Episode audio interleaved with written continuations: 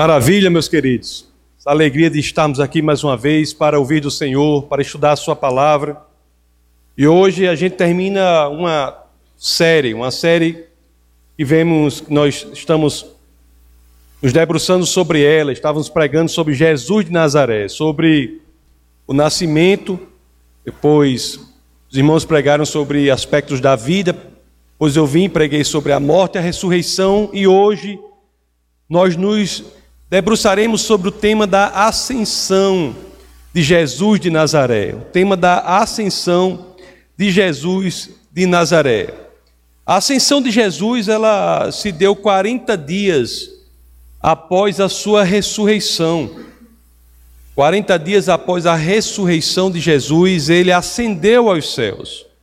E foi ali nos arredores ali da nos nas proximidades ali da Betânia, no lado leste do Monte das Oliveiras, que se deu a ascensão do nosso Senhor e Salvador Jesus Cristo. Então vamos entender a importância disso e o que isso nos diz para os nossos dias de hoje. Que podemos tirar deste evento fantástico, impressionante da ascensão do nosso Senhor aos céus para o nosso dia de hoje. É por isso que eu já queria ir logo às Escrituras. Vamos diretamente à fonte, às Escrituras. Vamos ler mais especificamente os últimos versos lá do Evangelho de Lucas. Na, na Bíblia há quatro biografias de Jesus, né? Mateus, Marcos, Lucas e João, são quatro evangelhos, quatro biografias de Jesus de Nazaré.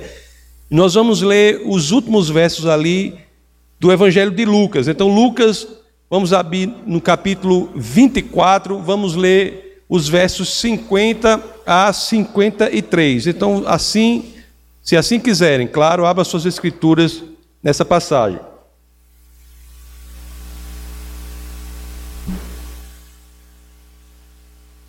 Um elemento muito interessante aqui do Evangelho de Lucas, eu vou nem, vou nem tanto falar sobre isso agora, mas só queria fazer uma breve menção é que ele abre, né, ele se inicia com um grupo de crentes orando no templo pela vinda do Messias. E é interessante que ele se encerra aqui com um, grupo de crentes orando no templo, louvando a Deus no templo pelo cumprimento da promessa. Isso é um fato muito interessante no Evangelho de Lucas. Mas não é isso que especificamente eu quero, vou falar sobre isso aqui. Não vou falar sobre especificamente essa curiosidade, esse, esse elemento interessante do Evangelho de Lucas. Eu quero analisar outra coisa. Então vamos ler as Escrituras. Lucas 24, 50 a 52. Tendo-os levado até as proximidades da Betânia, Jesus ergueu as mãos e os abençoou. Estando ainda a abençoá-los, ele os deixou e foi elevado ao céu. Então eles o adoraram e voltaram para Jerusalém com grande alegria e permaneciam constantemente no templo, louvando a Deus. Meus queridos, esses versos que nós lemos aqui são os versos que representam a festa de despedida de Jesus. Ele havia ressuscitado, havia passado ali durante os 40 dias após a ressurreição, tendo aparições diante dos discípulos, e então ele ascendia aos céus. Era a festa de despedida, era, era o bota fora, o bota fora que chama assim, é, é o bota fora de Jesus. Então, quando nós lemos isso aqui na perspectiva de que era a festa de despedida de Jesus, Jesus fisicamente não mais estaria com os discípulos. Então, quando nós lemos isso, uma coisa logo nos chama a atenção. Se você abrir aí novamente Lucas 24, 52, você vai ver o seguinte: eles o adoraram e voltaram para Jerusalém com grande alegria. Isso daí chama logo a nossa atenção. Como é? Eles estavam convivendo fisicamente com Jesus de Nazaré, então Jesus ascende aos céus, fisicamente os deixa e eles voltam com grande alegria. Ficaram alegres porque o mestre estava indo embora? Temos que entender isso. No domingo passado, quando nós é, pregamos sobre a ressurreição de Cristo, também ficamos surpresos com o elemento da perplexidade das mulheres que foram lá encontrar o túmulo é, vazio, embora já tendo sido ensinadas de que ele ressuscitaria. E hoje, quando pensamos sobre a ascensão de Cristo, parece que a nossa surpresa ainda é maior. Os discípulos que conviveram, repito, 40 dias com Jesus ressuscitado, resurreto, ficaram felizes com grande alegria quando ele foi embora? Então, para entender o caráter fantástico, impressionante dessa passagem, nós temos, acima de tudo, ou antes de qualquer coisa, investigar qual é o motivo da grande alegria. Qual é o motivo da grande alegria dos discípulos em Jesus ter deixado, os ter deixado fisicamente e ascendido aos céus? E você olhe que eram discípulos que durante esses 40 dias começaram com uma, como é que se diz assim, uma, uma montanha russa de emoções. Discípulos que nesses 40 dias tiveram dúvida, tiveram tristeza, tiveram medo e agora têm grande alegria. Abra aí Lucas 24, 11. Olhe um exemplo de que eles tiveram dúvida. Diz assim as Escrituras: Mas eles não acreditaram nas mulheres, as palavras delas lhes pareciam loucura. Exemplos de tristeza, Lucas 24, 17. Eles lhes perguntou sobre o que ele lhes perguntou, sobre o que vocês estão discutindo enquanto caminham. Eles pararam com os rostos, rostos entristecidos. Exemplo de medo, Lucas 24, 37. Eles ficaram assustados e com medo, pensando que estavam vendo um espírito.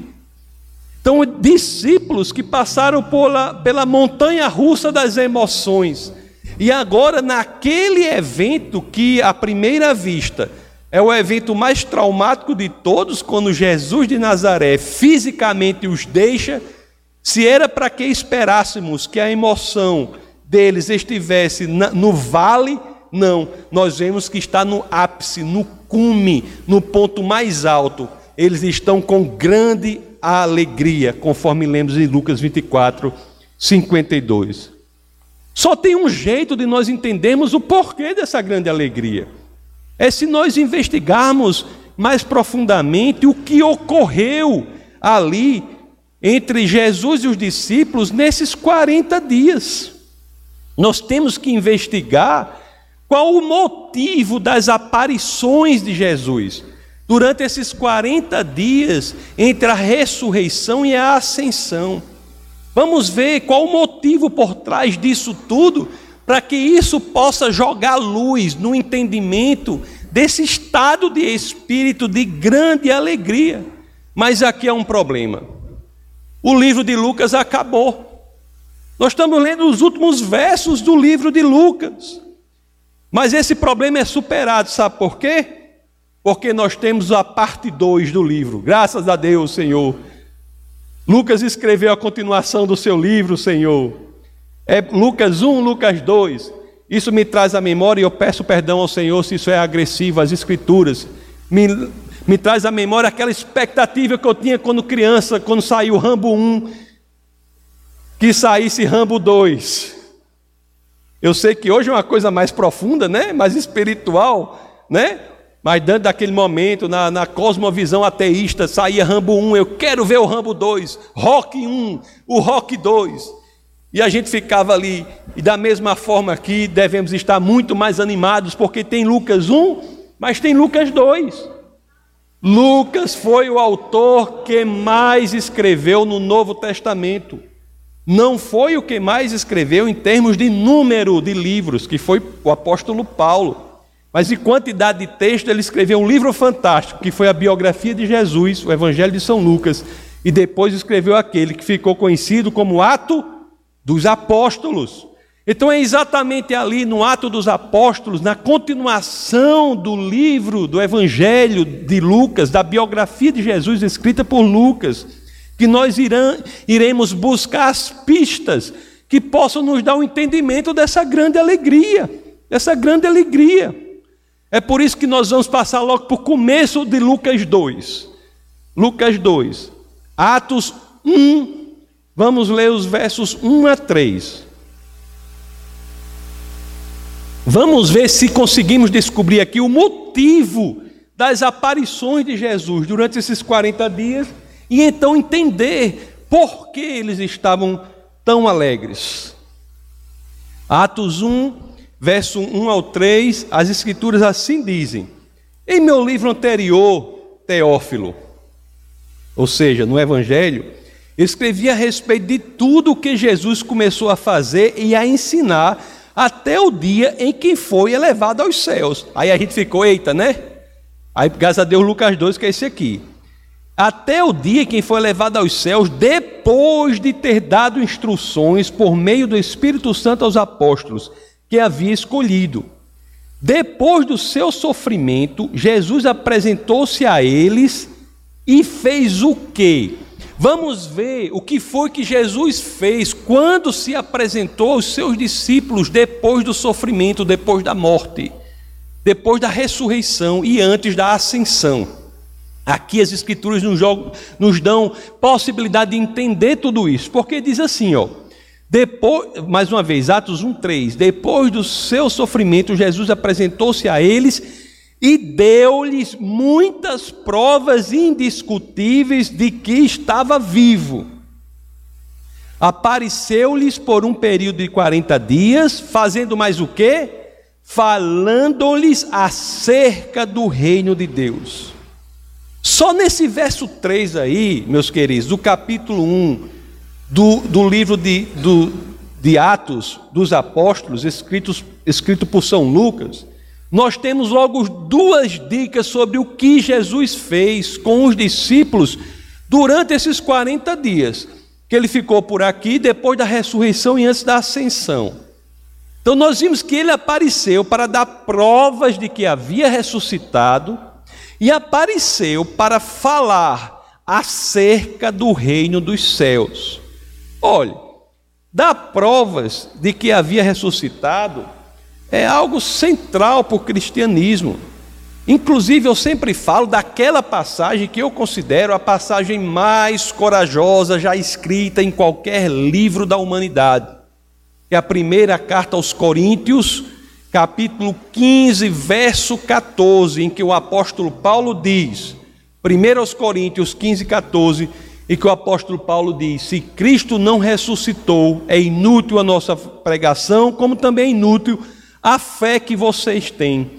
E de fato, essa ressurreição física de Cristo é central para o cristianismo. É central, conforme vimos na pregação passada. Cristo apareceu de, em inúmeras vezes após a ressurreição, provando que havia ressuscitado. No Café Consciência, lá no Café Consciência, lá no, que é no último, no 6, que é Jesus entre outros deuses, né, com D minúsculo, nós vemos as provas da ressurreição, ele teve inúmeras aparições. Então ele foi, um dos objetivos dele foi provar que havia ressuscitado. Foi por isso que ele foi tocado fisicamente, algumas pessoas tocaram no corpo dele. Ele comeu com os discípulos, o nosso corpo glorificado será um que, que permitirá que a gente se alimente. Então haverá comida, né? Haverá comida, pessoal, vocês que gostam de comer. Haverá comida no céu. Está vendo aí, ó? Ele com o corpo que nós teremos, ele se alimentou. Então isso é um ponto importante. Ele não era um espírito unicamente. Ele era um ele habitava em um corpo físico ressuscitado. Isso aí é central para o cristianismo e nós nos aprofundamos muito nisso quando estudamos as razões para a fé. Faremos aqui com Café Consciência, que o calendário já está inclusive decidido, eu vou dar publicidade a ele na próxima semana. Mas não foi só para provar a sua ressurreição que as aparições de Jesus de Nazaré serviram. Nós vimos lá no final de Atos 1:3 esse outro elemento que é central para o nosso entendimento da importância disso. Porque lá no final de Atos 1:3 diz: falando-lhes acerca do reino de Deus. Os discípulos, meus amados, durante esses 40 dias, eles tiveram encontros com Jesus, aparições de Jesus, com o intuito de falar sobre o reino dos céus. E o que eles mais aprenderam com isso? Qual é a grande diferença na técnica de ensinar que Jesus passou a utilizar nesses 40 dias, diferente do que havia antes? Qual é a nova realidade? Entre tantas outras coisas, uma nos chama logo a atenção. Havia um método agora diferente de ensinar. Jesus passou durante os 40 dias ensinando de uma forma que não ensinara antes. Qual era a forma? Ensinando a eles, já que tinha aparições e ele desaparecia, depois aparições ele desaparecia. O elemento novo aqui, que é importantíssimo para nós hoje, é que os discípulos fizeram esse curso intensivo durante os 40 dias, para que aprendessem gradativamente a não mais depender da presença física de Jesus de Nazaré. Jesus vinha, ensinava, desaparecia. Vinha, ensinava, desaparecia. Meus amados, é um curso intensivo de algo que temos de saber hoje, que as Escrituras nos ensinam a ter isso acima de tudo, que é o que? Confiar sem ver. Confiar sem ver. Os, discípulos passaram cada vez mais a aprender, a confiar em Jesus de Nazaré, sem necessariamente ter a presença física dele. Não é isso que nós fazemos, meus amados. Nós não entregamos a nossa vida para Jesus de Nazaré sem termos a presença física dele. Nós temos fé. Fé é a moeda na economia de Deus. Lá na segunda carta aos Coríntios, capítulo 5, verso 7, as Escrituras deixam isso claro.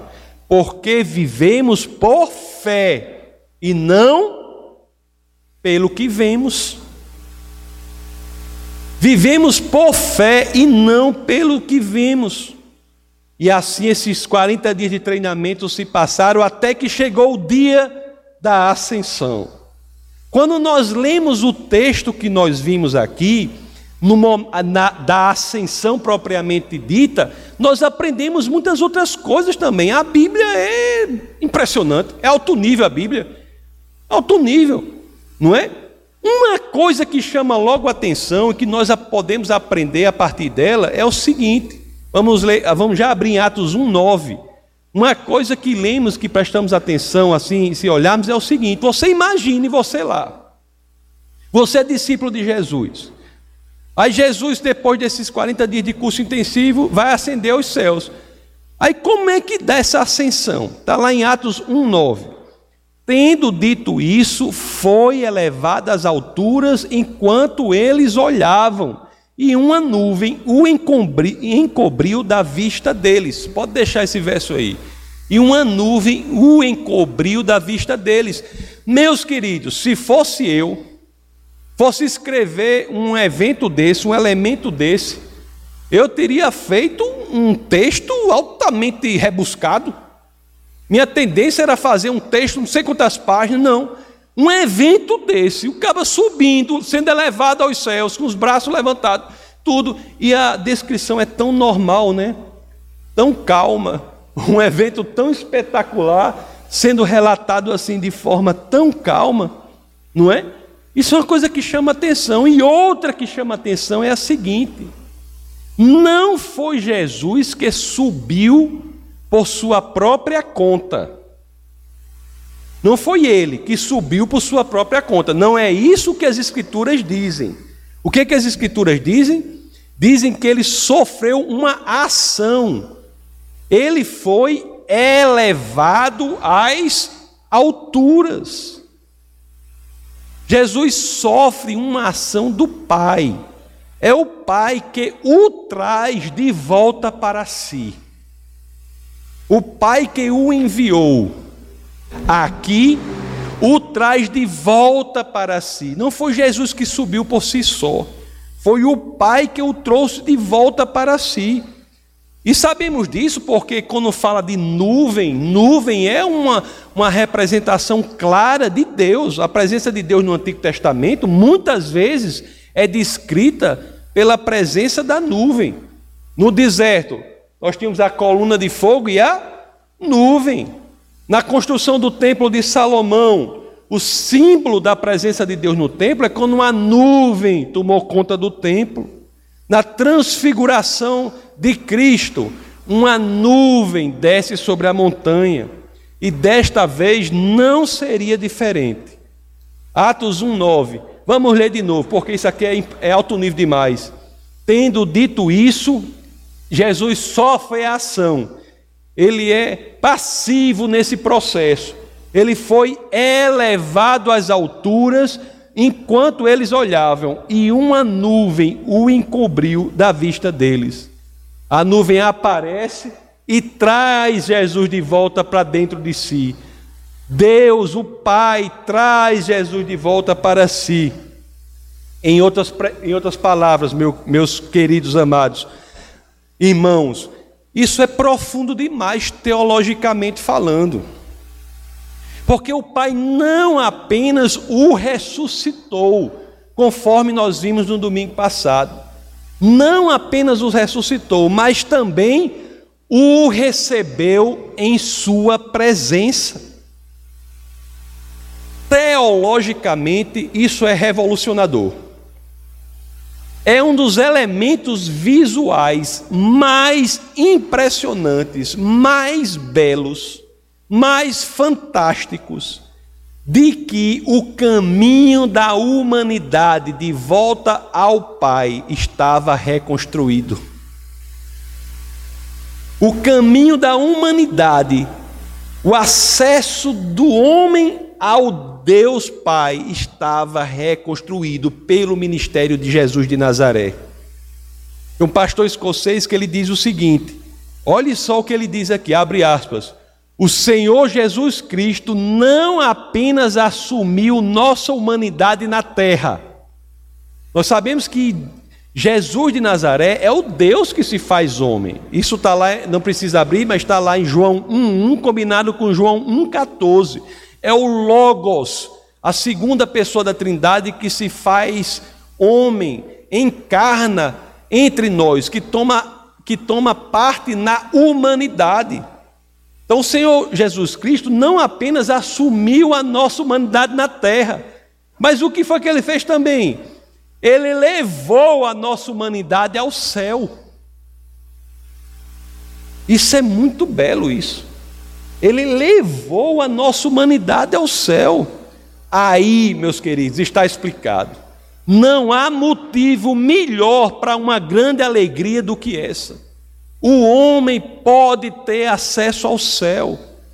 Foi o fato específico representado nesse evento histórico da ascensão de Jesus de Nazaré o fato de ter levado a nossa humanidade ao céu, que fez com que os discípulos fossem tomados de grande alegria. Por quê? Porque este era o futuro de todo aquele que em Cristo crê. Todos que estão em Cristo sofrerão exatamente isso, serão levados ao céu. Ora, não há segurança maior do que essa. Não há nada mais importante para sabermos diante dessa vida louca, translocada, que não faz muito sentido do que saber que o que nos espera, se estamos em Cristo, é exatamente o que ocorreu ali. Seremos em nossa humanidade levados ao Pai, levados ao céu. Jesus iria deixá-los, né, fisicamente, porque tinha que fazer isso. Tinha que estabelecer, demonstrar isso que ocorreu. Mas o, o, os discípulos sabiam, ele nos deixaria fisicamente, mas eu estou com grande alegria, porque não há lugar melhor em que ele poderia estar senão ao lado do Pai, estabelecendo isso que acontecerá conosco, que é o nosso acesso ao céu, se estamos em Cristo Jesus. É por isso, meus amados, é por isso que as Escrituras dizem que Jesus é o único intercessor, é aquele que de fato restabelece o acesso ao Pai. Lá na primeira carta de São João, no capítulo 2, no verso 1, temos a expressão teológica disso, desse evento histórico. Quando diz assim, ó, meus filhinhos, escrevo-lhes estas coisas para que vocês não pequem. Se, porém, alguém pecar, temos o intercessor junto ao Pai, Jesus Cristo, o justo. Por quê? Que nós que estamos em Cristo não queremos pecar, mas se pecamos, não devemos nos esquecer que se nos arrependermos verdadeiramente, nós temos lá um intercessor a nosso favor junto ao Pai. Porque ele está lá. Romanos, capítulo 8, verso 34. O que diz as Escrituras? Quem os condenará? Foi Cristo Jesus que morreu. E mais, que ressuscitou e está à direita de Deus e também intercede por nós. É muito legal isso aí, viu? Você pode ficar alegre assim, do jeito que os discípulos estavam alegres. Porque Jesus é realmente o nosso intercessor. Tem bênção maior do que essa, meus queridos? Não tem. Não tem. Ora, vamos ver esse caráter que Jesus, ele é o nosso abençoador. É algo que ele faz até hoje. Ele continua a nos abençoar, continua a interceder por nós. Isso está presente, inclusive, no texto com o qual nós começamos o nosso bate-papo de hoje. Vamos voltar lá para Lucas 24. Vamos ver os versos 50 a 51. Olha o que diz as Escrituras aqui, ó. Tendo-os levado até as proximidades da, da, de Betânia, Jesus ergueu as mãos e os abençoou. 51 estando ainda a abençoá-los, ele os deixou e foi elevado ao céu. Meus amados, outra representação visual belíssima do que, do que Jesus de Nazaré está fazendo hoje. Tem um ministério que Jesus continua exercendo. Tem um ministério que ele começou na terra, terminou na terra, mas tem um um ministério sobre o qual pouco é falado, que ele começou na terra, mas ele continua exercendo. Qual foi a última visão que os discípulos tiveram de Jesus antes da ascensão aos céus? O que é que ele estava fazendo? O que é que as escrituras dizem? O que é que estava dizendo? Abra aí, por favor, Lucas 24, 51. Estando ainda, abençoa, estando ainda a abençoá-los. A última visão era que ele estava continuamente os abençoando, continuamente nos abençoando. O texto não diz que ele parou de abençoar. O texto não diz, diz o contrário. O texto não diz que ele baixou as mãos que estavam erguidas. Não, ele foi elevado aos céus com as mãos erguidas, nos abençoando. O texto enfatiza exatamente o contrário. Estando ainda a abençoá-los, ele os deixou e foi elevado ao céu. A Bíblia, meus queridos, ela fala assim, e esse é muito importante, conforme eu disse, de um ministério que Jesus veio realizar aqui na terra e terminou. Completou um ministério específico aqui na terra. Ele veio fazer algo específico por nós aqui na terra e completou. Ele veio o que? Pagar o preço por nossos pecados. Isso está feito. Não há nada que você possa acrescentar a isso. Você não pode, você pode ficar se torturando, dando, é, botando agulha, na, pode fazer o que você quiser, pode ficar é, botando, se, se batendo, chicotado em si. Nada, você pode sofrer à vontade, nada vale, porque tudo já foi feito. Você pode ficar se culpando, pode ficar entrando num labirinto perverso, terrível da consciência, mas isso não agregará, não somará nada ao sacrifício que Jesus já fez por nós. Lá em João 19, 30, esse ministério está completo. Olha o que diz João 19, 30. Tendo-o provado, Jesus disse: Está consumado. Com isso, curvou a cabeça e entregou o Espírito.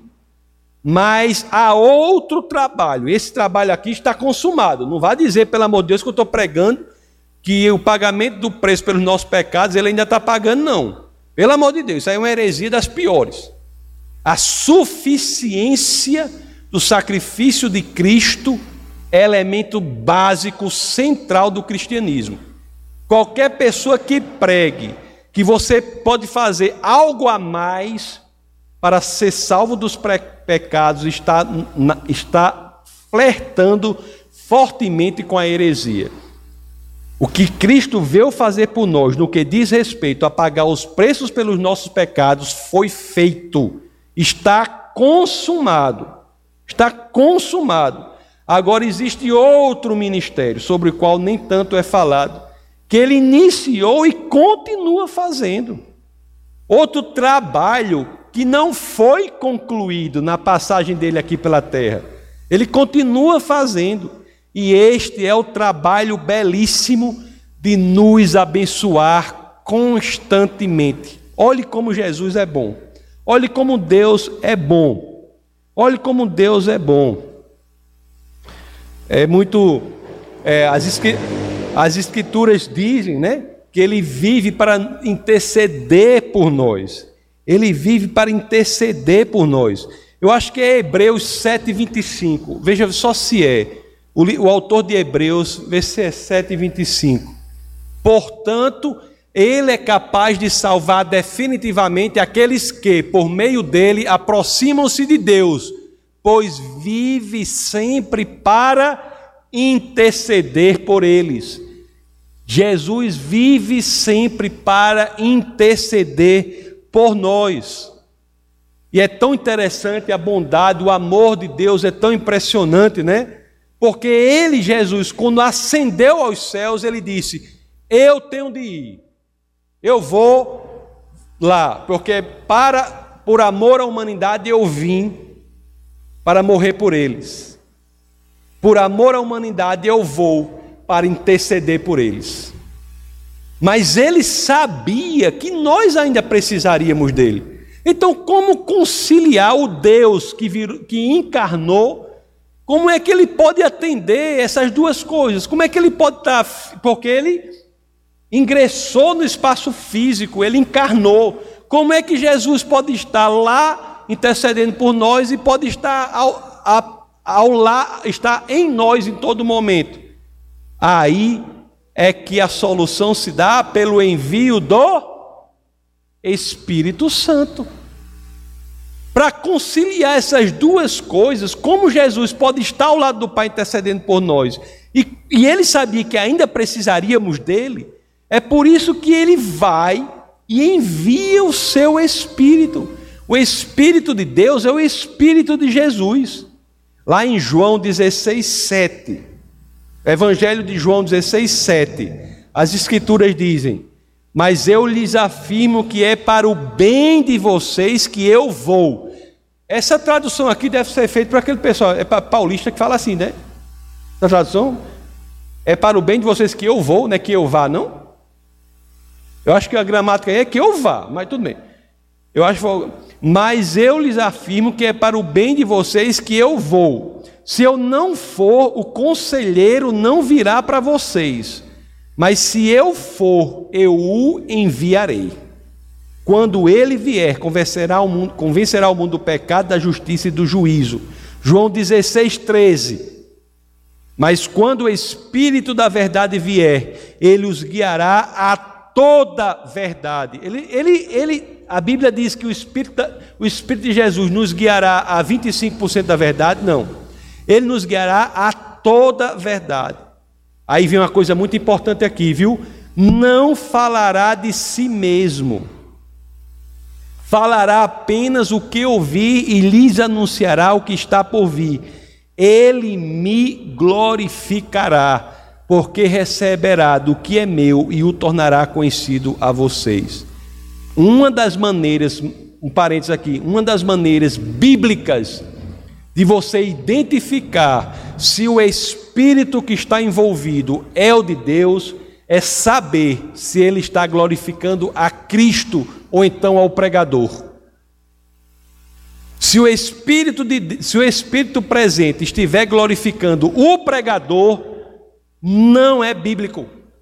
Biblicamente, o espírito glorificará a Cristo Jesus. Isso é uma maneira clara de nós sabermos. O Espírito de Deus, ele glorifica a Cristo Jesus por tendo cuidado por nós. É alto nível demais, meus queridos, o que Jesus fez por nós. Foi por isso, diante disso tudo, que esses discípulos chegaram lá e disseram: Meu Deus, agora eu estou cheio de convicção para fazer, eu não tenho mais medo de nada. Olha só o que os, os discípulos disseram: Eu não tenho mais medo de nada. Diante de tudo isso, eu tenho garantia do meu futuro, eu vou para o céu. Eu tenho garantia do meu presente. Jesus enviará o seu Espírito. O Espírito de Deus morará em mim. O que mais eles temeriam? O que mais nós temeremos? Aquilo que foi apresentado aos discípulos, que deram para eles grande alegria, é o que está disponível para nós. E olhe que não eram super-homens, pessoas que tiveram medo, tristeza, angústia, pessoas como Pedro que negaram Cristo três vezes, homens covardes que depois da experiência com Cristo ressuscitado, da experiência com o Espírito de Deus, disseram, entenderam, a ficha caiu, disseram, meu amigo, a realidade é isso, o que mais temerei? Como posso levar a minha vida se não vendo as coisas diante da eternidade, da perspectiva da eternidade? Eles disseram: Eu vou deixar de ver até aqui. Eu não vou mais ver minha vida só até aqui, só até os 80 anos, 70 anos, 100 anos que eu vou viver. Isso aí é pouco demais. A ficha caiu, a realidade é a eternidade. A vida encheu-se de sentido, encheu-se de propósito. É por isso que nós devemos viver cheios de alegria, porque nós não vivemos na lógica deste mundo. Para quem vive na lógica desse mundo, o mundo não tem sentido.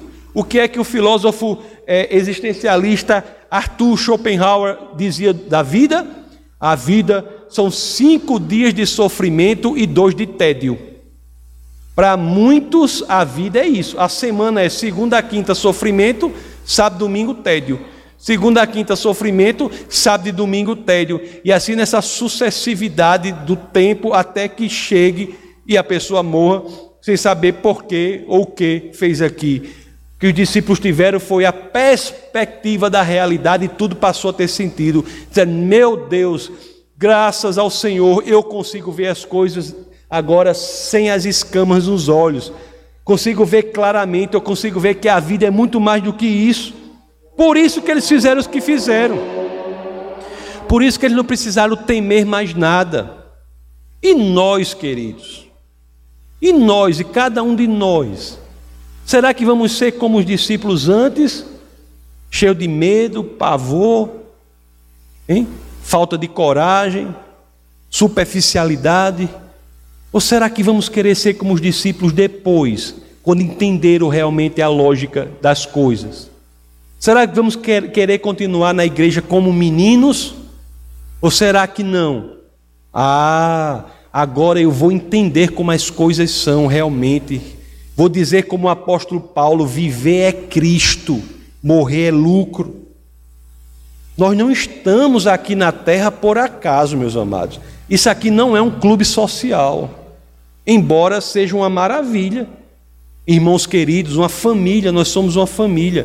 Mas o objeto central disso aqui não é um clube social. O clube social tem outra missão, outro objetivo. A nossa perspectiva aqui é a da eternidade. Jesus, quando entra na sua vida, sua vida não pode continuar a mesma. Suas estruturas têm de ser abaladas. Se você é a favor do conforto, se você quer viver na zona de conforto, este não é o seu lugar. Esta igreja não é pensada para você. Deve ter outras por aí que eu não conheço que deve ser a igreja da zona do conforto. Aqui não. Aqui é a igreja para você ser desconfortável. Eu digo brincando, é a igreja pentecostal do desconforto. Porque você tem que sentir aquela vontade de sair de onde você está. Você tem que ser a vontade de melhorar, de crescer, de alcançar outras pessoas, de mostrar a realidade das coisas como são. Até a, a, a ascensão lá de Cristo, né? Os discípulos foram ensinados e foram entendendo o que era cristianismo mesmo, né? dizendo, e foram crescendo em alegria. E essa alegria, essa é a verdadeira alegria que excede todo entendimento. Você dizer, meu Deus, o que me espera é o paraíso. E o que eu tenho aqui é o Espírito do Criador dos céus e da terra que habita em mim. O que eu vou fazer com isso? Que posso retribuir quanto a isso? Eu gostaria de terminar esse bate-papo de hoje aqui, que foi uma direção do Espírito de Deus muito interessante, porque nós terminamos essa série aqui sobre Jesus de Nazaré no dia, né, no dia anterior ao Natal, né, o dia que celebramos a vida dele. Então começamos o nascimento, a morte, a ressurreição e a ascensão. Então nós temos, se temos uma coisa para fazer no Natal, é que nós possamos nos questionar o que eu tenho feito da minha vida? O que nós temos feito da nossa vida? O que? Será que nós temos sido fiéis ao propósito que Deus colocou em nosso coração?